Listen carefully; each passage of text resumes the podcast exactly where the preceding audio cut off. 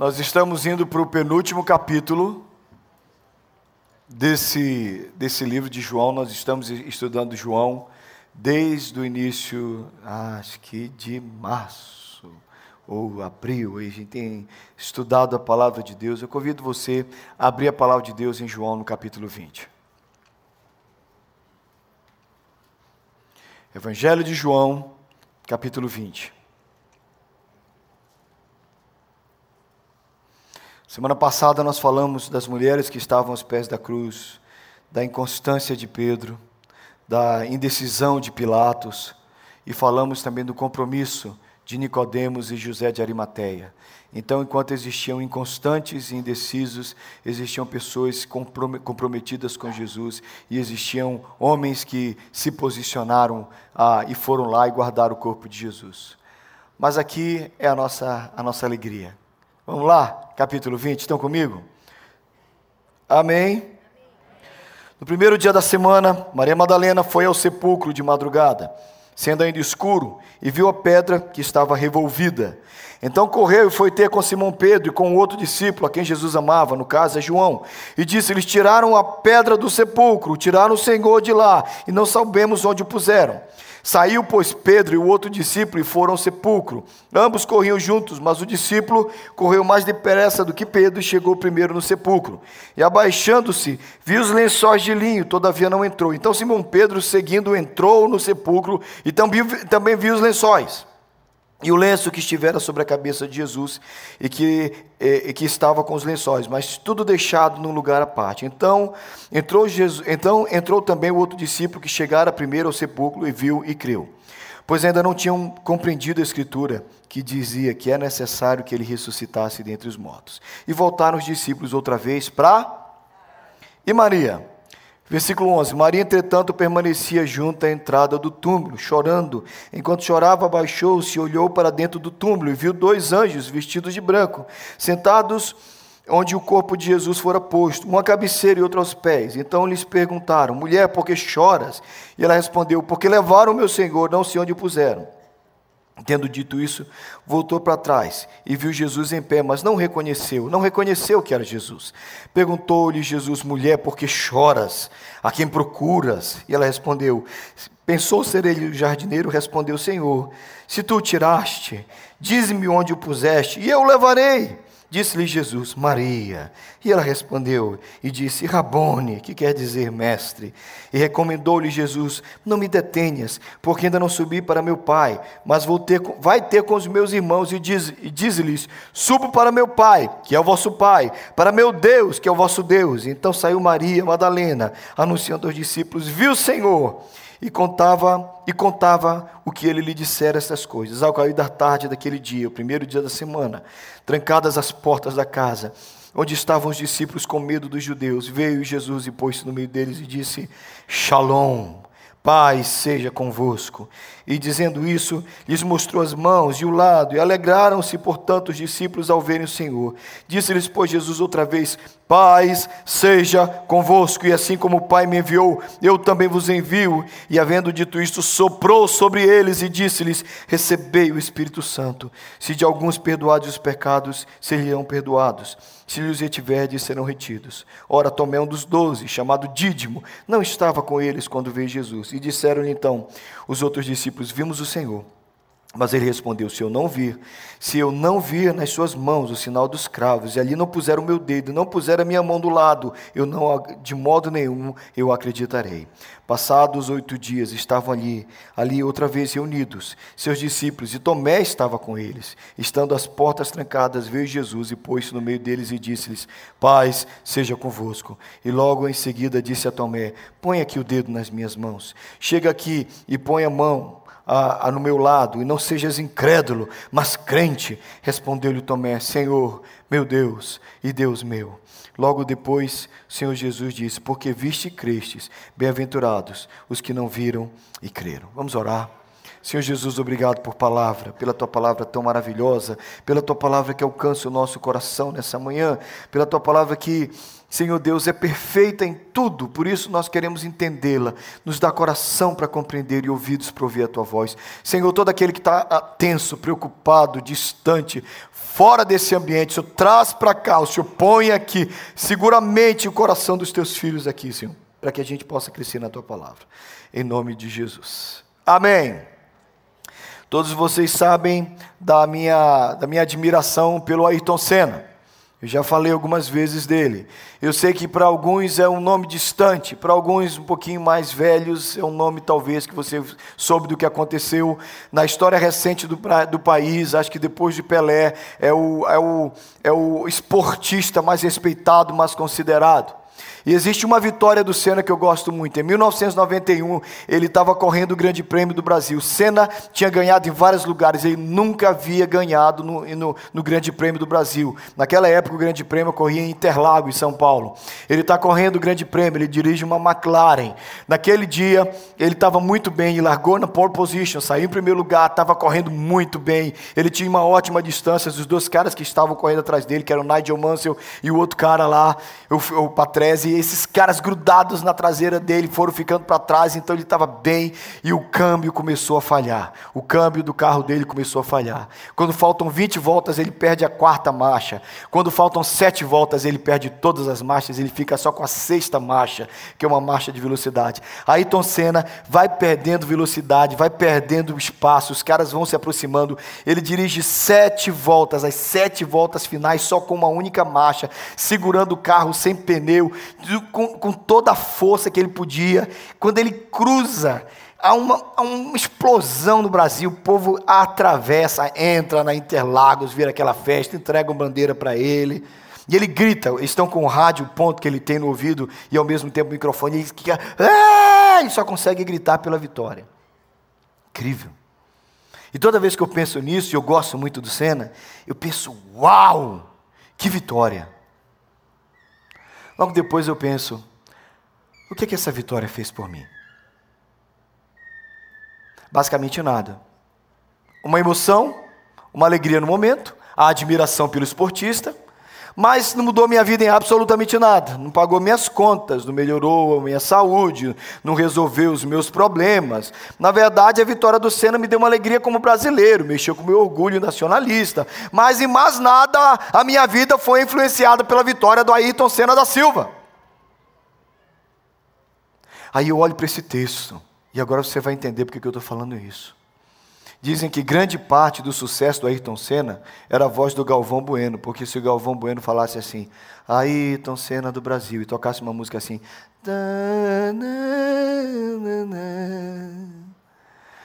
só que quando ele ganhava, o Galvão Bueno gritava, Ayrton Senna do Brasil, pam, pam, pam. Todo mundo empolga, gente, não tem jeito. Tem um bocado do narrador, tem um bocado do fundo musical, tem tudo ali envolvido. Mas eu preciso falar de uma outra vitória que o Galvão Bueno não estava gritando, que não tinha uma música incrível.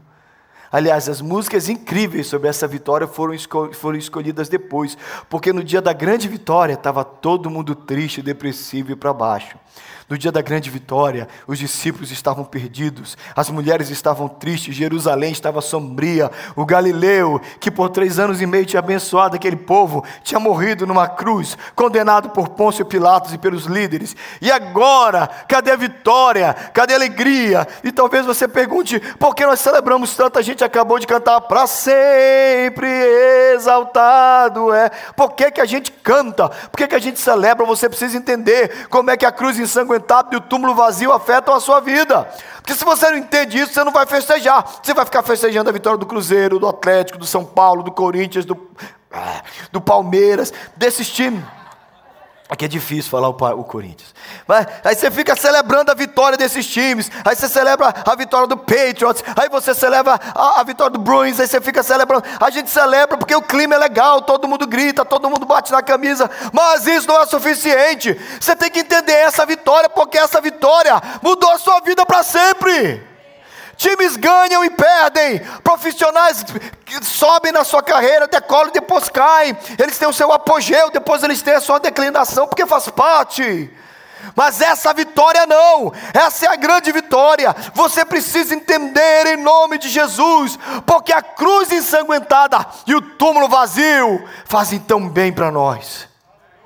Porque dois mil anos depois nós ainda celebramos. Dois mil anos depois a gente está aqui cantando para sempre. E a gente canta, a gente louva. Por quê?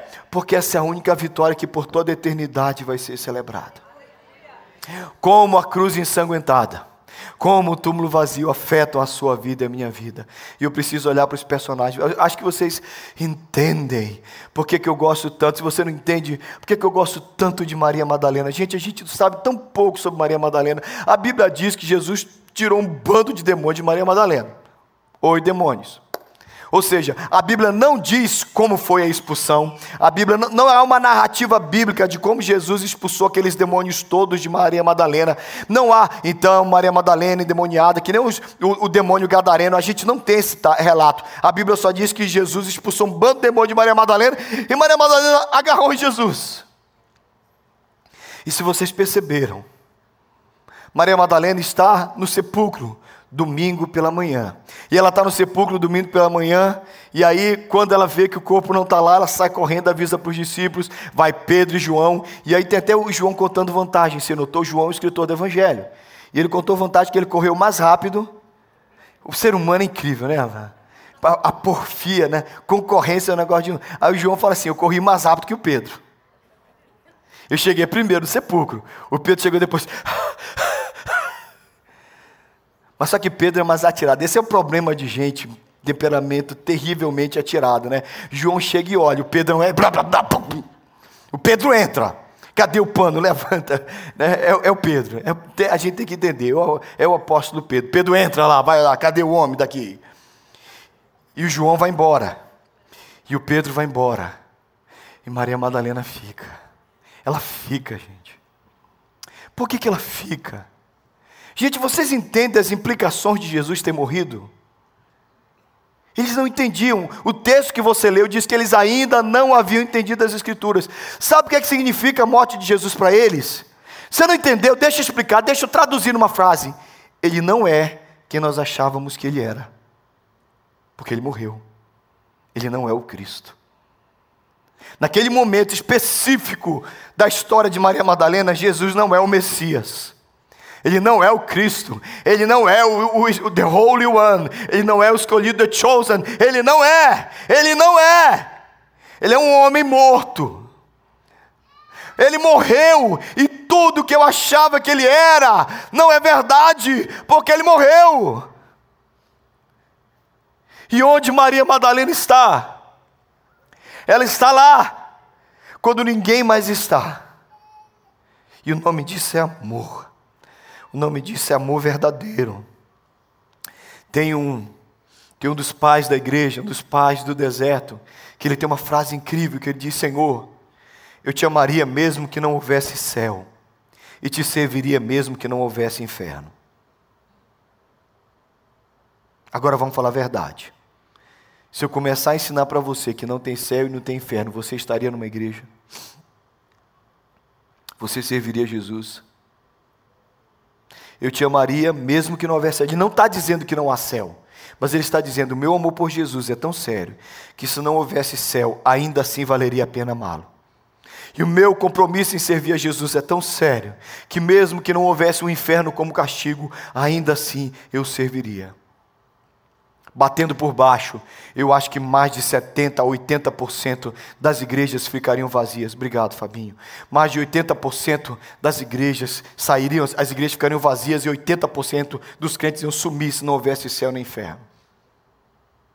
Eu me encontro com Maria Madalena ela já não tem a perspectiva do Messias. Ela já não chama Jesus do Messias, o prometido. Sabe por quê? Porque o Messias tinha que libertar Israel, o Messias tinha que fazer uma série de coisas. O Messias morreu. Mas Maria não sai de perto do túmulo. Porque ela ama Jesus. Deixa eu te falar uma coisa, que talvez seja a coisa mais importante que eu posso te dizer nessa manhã. Você precisa amar Jesus. Porque isso aqui tudo não funciona sem amor. isso aqui não funciona sem amor. Sem amor, isso aqui é religião. Sem amor, isso aqui é clube. Sem amor, isso aqui é instituição. Sem amor, isso aqui é agremiação religiosa. Sem amor, isso aqui é ajuntamento de gente para qualquer coisa, para entretenimento, para ouvir palavras de autoajuda e apoio. Sem amor, isso é tudo menos igreja. Porque só funciona se tiver amor. E você tem que amar Jesus.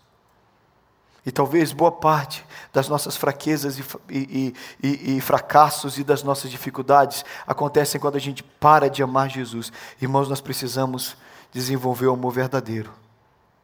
Porque quando você olha para o Antigo Testamento e você vai procurar o maior de todos os mandamentos, o maior de todos os mandamentos não é guardar sábado, não é fazer isso, aquilo, outro, não é não matar, não é roubar. O maior de todos os mandamentos é: Ouve, ó Israel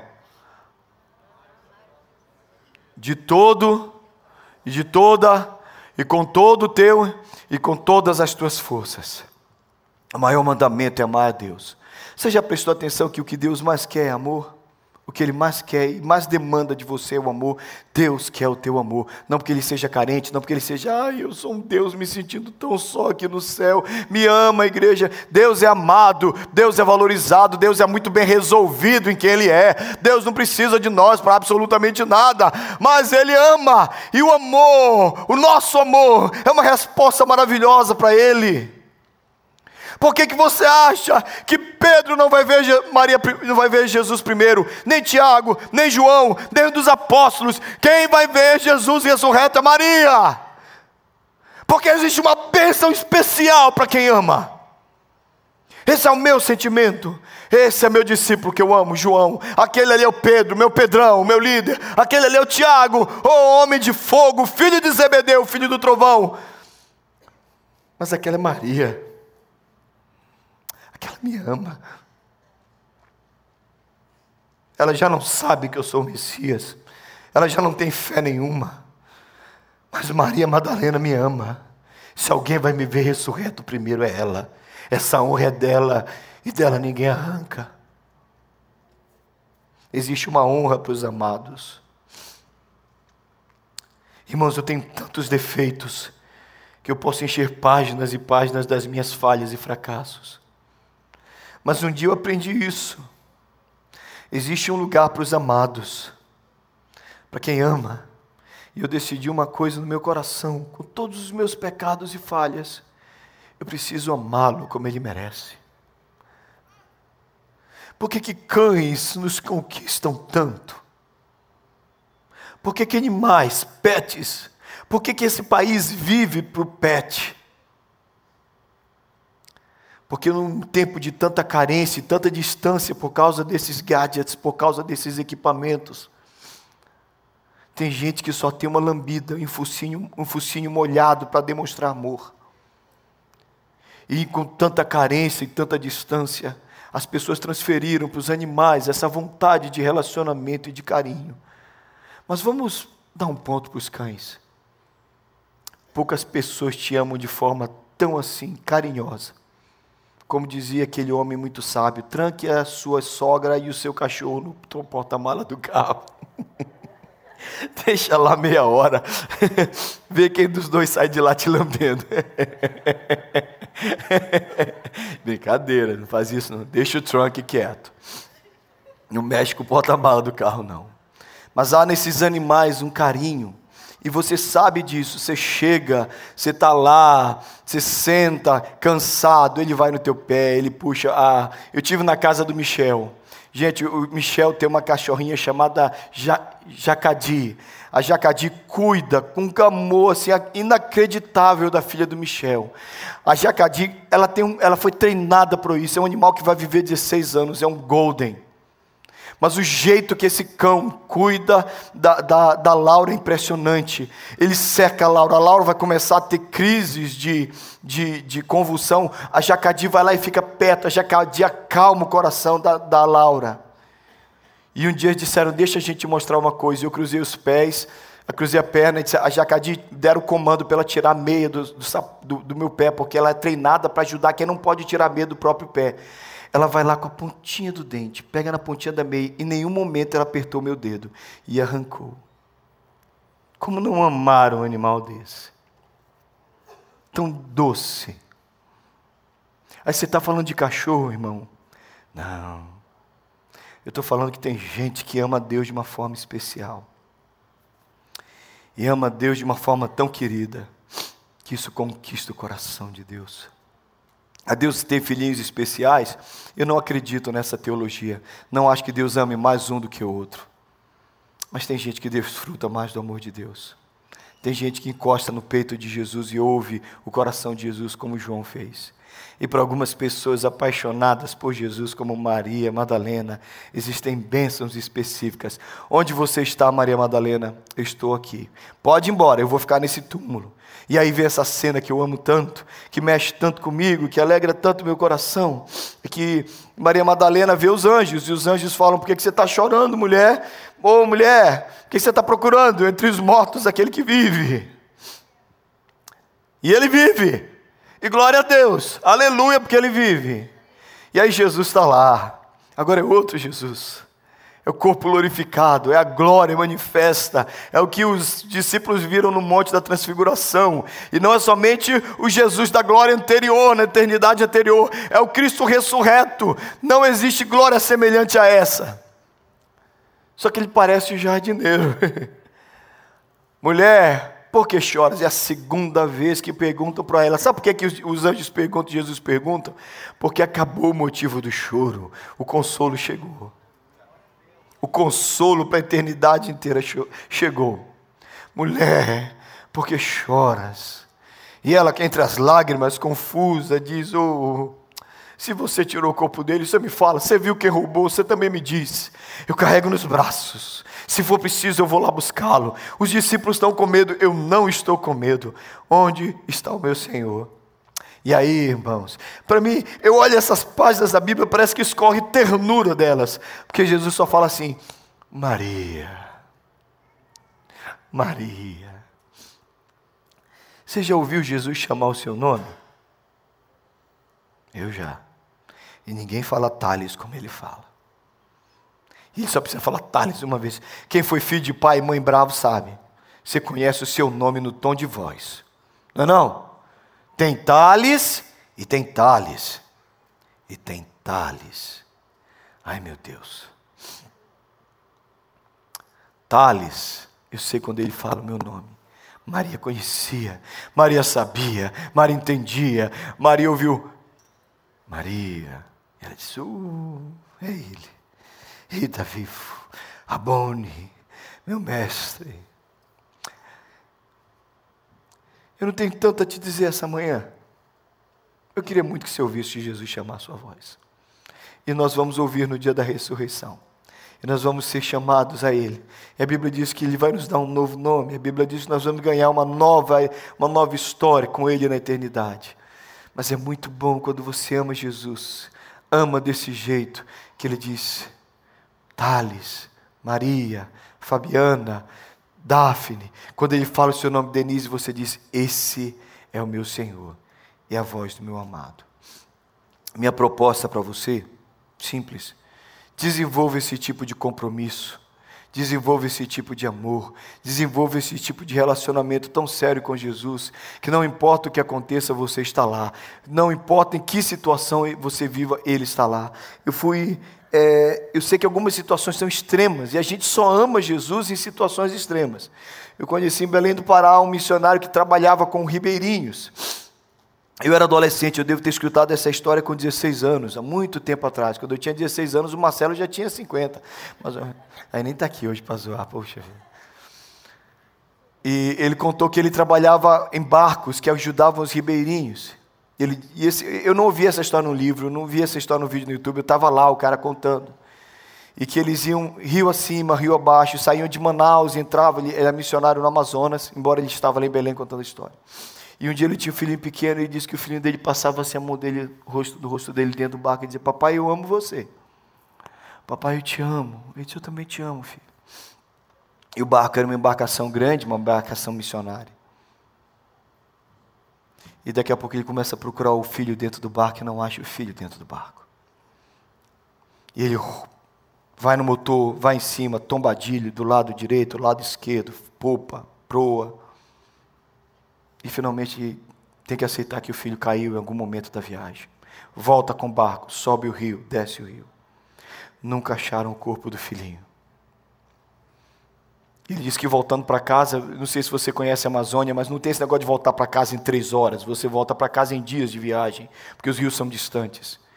E ele tem que voltar para casa no mesmo barco, com a dor do filho que estava morto. E ele disse que ele foi para frente e foi orar e disse: Deus, o meu filho morreu. E ele ouviu Deus falando com ele: Você ainda me ama? E você pode louvar o meu nome. E ele diz que ele fez uma das coisas mais difíceis da vida dele, que é ali na proa, na frente do barco, na popa, ele está ali orando e agradecendo a Deus, e disse: Senhor, eu te louvo pelo meu filho, eu te louvo porque o Senhor. E aquele homem contava, a igreja inteira chorava com ele, e eu preciso de muita coisa para chorar, chorando com ele. E ele disse que quando ele acabou aquele culto de louvor pelo filho que havia partido, que ele não teve nem condição de enterrar o corpo porque não voltou ele ouviu os ribeirinhos dizendo: o missionário, o pastor não volta, porque ele perdeu o filho nesse rio maldito, com certeza ele nunca mais pisa aqui. Mas ele foi, chorou o filho e voltou. E ali ele continuou pregando e fundando igrejas. E nós ouvíamos aquele homem contando com amor, com paixão da pregação do Evangelho entre os ribeirinhos, nos mesmos rios onde ele havia perdido o filho. Aí você diz, mas pastor, como é que Deus deixa o filho dele morrer? Meu filho, não veja a morte do jeito que você vê. Você precisa ver morte do jeito de Deus. Morte do jeito de Deus é vem para cá, você é meu, você está comigo, você está na festa. Você chegou primeiro. A gente precisa entender isso. Mas para nós é agressivo, é doloroso. Mas consolo existe e esperança existe quando a gente tem Jesus. Sabe o que eu aprendi com aquele homem? E tenho aprendido tem aprendido em velórios, tem aprendido em enfermidades, tem aprendido em visitas crentes, tem aprendido com gente que vive situações terríveis, tem aprendido visitando gente que sofreu amputação, tenho aprendido com gente que sofreu, que está em estado terminal. Vou visitá-los, vou orar com eles, perdi a conta de quantas UTIs eu já visitei em estado terminal, crentes que estão morrendo. Mas uma coisa entrou no meu coração: tem gente que ama Jesus e ama até o fim. E não importa o que aconteça, Jesus é o amado da minha alma, porque eu tenho consolo no meu coração, eu tenho esperança da vida eterna. E é para esses que o céu celebra, e esses que chegam na glória em festa, e são esses que são apaixonados por Jesus, e esses pertencem ao grupo de Maria Madalena. Eu amo e amo. Se ele está morto, se ele está vivo, se ele venceu, se ele perdeu, eu amo. E o amor de Maria Madalena me impulsiona a amar Jesus na alegria e na tristeza, na pobreza, na riqueza, na juventude, na velhice. Esse é o melhor casamento que tem casamento com Jesus. E se tudo der certo, eu amo. E se tudo der errado, eu amo. E se tudo acontecer como eu gostaria, eu vou amá-lo. E se tudo der errado, eu vou continuar amando. Porque Ele é o meu Senhor. E a minha vida não determina o meu relacionamento com Ele, é quem Ele é que determina o meu relacionamento com Ele. Eu vou amá-lo e amarei até o túmulo e amarei até a morte. E se Ele tirar a minha vida, já gritou, ainda que Ele me mate, nele eu esperarei. E é esse tipo de amor que precisa voltar para a igreja. Não é um amor que eu vou lá da minha oferta, abençoa meu trabalho, vou lá no culto, o Senhor faz eu ser vitorioso, eu vou lá na campanha de oração, o Senhor me faz ser o cara mais próspero dessa cidade. Não, isso não é amor, isso é interesse. Maria já não tinha interesse. Ela só queria pegar um corpo ensanguentado, limpar algumas feridas feitas pelos cravos, pela lança e pelos soldados romanos. Ela, a perspectiva de Maria era cuidar de um corpo rígido, com aquela, aquele aspecto terrível do, do, do cadavérico, e cuidar daquilo e enterrar só o que ela tinha, só o que ela tinha. Mas ela amou e porque ela amou, eu estou pregando dois mil anos sobre ela, tantos anos depois. Eu quero convidar você a amar Jesus, porque esse é o melhor jeito de vida. Esse é o melhor estilo de vida. Você precisa amar Jesus. Você precisa parar de ser evangélico. Você precisa parar de ser crente. Você precisa parar de ser protestante, presbiteriano, católico, seja lá o que você, o que você é. Você precisa ser um amante de Deus, apaixonado por Jesus, que é aquele que ama Deus com todas as suas forças, com todo o seu coração. Aí a vida vai funcionar. Não garanto que vai dar tudo certo. Não garanto que você vai ser perfeito. Vai falhar, vai cair, vai fracassar. Mas Deus vai olhar do céu e diz: aquele ali me ama. E existe esse amor que me constrange também. Irmãos, esse caminho de vai e volta é tão maravilhoso. Você ama? Deus nos amou e o nosso amor de resposta, quando é um amor como de Maria Madalena, faz ele chamar o nosso nome. E quando ele chama o nosso nome, tudo vale a pena. Eu quero terminar essa manhã convidando você a ouvir o nome, o teu nome chamado por Jesus. Eu quero convidar você a amar Jesus e ser crente por amor não por interesse. Ser crente porque a certeza que nós temos é a vida eterna e eu vou seguir Jesus. Essa é a única religião que vale a pena para mim. Você precisa amar Jesus. E eu sei que agora, concluindo o sermão, você está dizendo assim, pastor, não, eu, não, eu, não, sou religioso, eu não, eu não sou um cara assim muito da igreja, e eu também não tenho esses sentimentos todos, eu sou meio frio, sou meio carrancudo, eu sou meio eu sou meio ogro, tem um bocado de Shrek dentro de mim. Esse negócio de amar não é comigo. Alguns de vocês já ouviram falar do meu professor da escola dominical na Assembleia de Deus na minha infância. O homem era um bandido. Eu já contei para vocês isso. Ele era tão sem vergonha como bandido que ele se fingia de endemoniado. Ele não estava endemoniado, não. O policial chegava na casa dele, ele se jogava no chão, começava a tremer. Aí o policial, ele disse que um dia ele ouviu o policial falar para o outro, PM, você vai colocar a mão nele? Eu não. Os policiais foram embora. O sujeito era tão sem vergonha que não precisava nem do diabo para ele ser ruim. A minha escola dominical na igreja, nós éramos uma igreja pequena, uma igreja pobre. Sabe como é eram as nossas aulas? Não sei, alguns de vocês frequentaram a igreja assim. Era o professor aqui, tinha mais ou menos quatro fileiras de cadeira, o professor dando aula, pulava um espaço, tinha um outro professor que dava aula lá atrás. Então todo mundo tinha que falar. Alguém já assistiu aula na escola dominical assim? Lembra disso? Então você não tinha, não tinha esse negócio de classe. Né, né Gilci? O professor daqui dava aula para essas três cadeiras que falavam comedido, porque o outro estava dando aula lá atrás, tinha um outro professor dando aula ali, não, não, tinha, não tinham salas na igreja. É, é, se uma voz nem a minha atrapalhava a aula do outro. Mas sabe, José, aquele homem terrível foi alcançado por Jesus. Aquele ogro, aquele Shrek, aquele homem falava de Deus e ele dava aula da escola dominical chorando. Eu aprendi a amar Jesus ouvindo um ex-bandido, um ex-traficante, safado, pecador, miserável, alcançado pela graça de Deus. E aquele homem que você podia dizer que ele podia ser o mais machista de todos, era um homem apaixonado por Jesus, contava as coisas terríveis que ele fez, e nós, adolescentes, dizíamos: impossível, ele é um homem bom, é um homem amoroso. Ele era bom porque Jesus o alcançou. Mas se você me perguntar uma única aula dele, eu não lembro. Mas eu lembro do amor. E eu sentava e dizia: Jesus, eu quero amar o Senhor que nem Ele te ama. Eu quero amar o Senhor que nem Ele te ama. Gilci deve relembrar o reverendo Antônio Elias, um dos, um dos, um dos, um dos grandes exemplos de pregadores presbiterianos. Eu, eu não lembro de ver Antônio Elias pregar sem lágrimas nos olhos, nunca vi. Era um lenço na mão e as lágrimas descendo. Eu, o reverendo Antônio Elias, velhinho, crente, cheio de Deus, a gente ouve ele pregando e diz: Oh Deus, quero ser crente que nesse homem. E sabe qual foi a resposta que Jesus sempre me deu em todas as minhas orações, pedindo para ser igual a essa gente? Eles me amam, é amor. O que mais me inspira é amor. Olhem para cá, mulheres. O que é mais lindo do que um homem apaixonado pela sua esposa? Mulheres casadas, não é assim?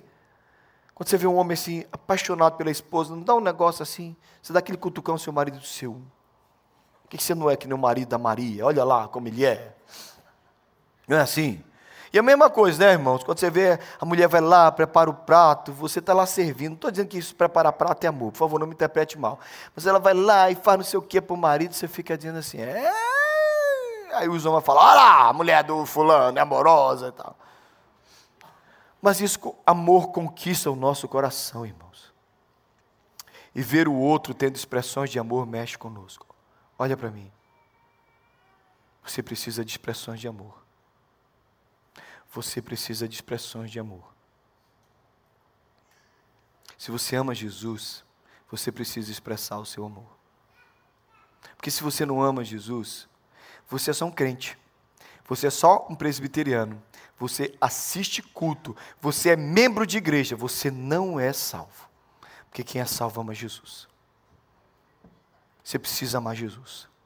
Esse negócio aqui tem que ser por causa de Jesus. Você tem que olhar aqui tela, som, instrumento, pastor, músico, diácono. Você tem que olhar para tudo isso aqui e dizer: isso aqui, isso aqui não é nada. Ele é tudo. Eu estou aqui por causa dele. Isso aqui não faz meu coração, não, viu, irmãos? Eu entro todo dia aqui, mas eu vejo ele aqui, no rosto de uma criança, no sorriso de um jovem, nem alguém que chega para a gente e diz: Jesus está aqui. E eu quero convidar você que deixou de amar, porque talvez seja o grupo mais perigoso aqui no meio. Você já amou mais, já foi mais apaixonado por Jesus. Jesus disse para aquele para aquela igreja no Apocalipse: Eu tenho contra ti uma coisa. Qual é?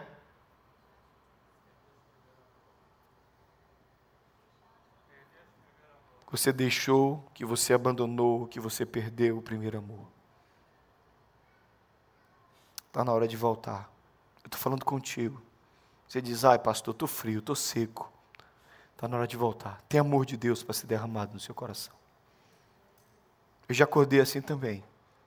Se você quer meu testemunho, Senhor Jesus, cadê aquele amor? Cadê aquela paixão? Cadê aquele desejo? Volta, Jesus. Perto quero estar. Volta, Jesus. Volta, Jesus. Coloque esse amor no meu coração de novo. Eu quero de novo amar o Senhor.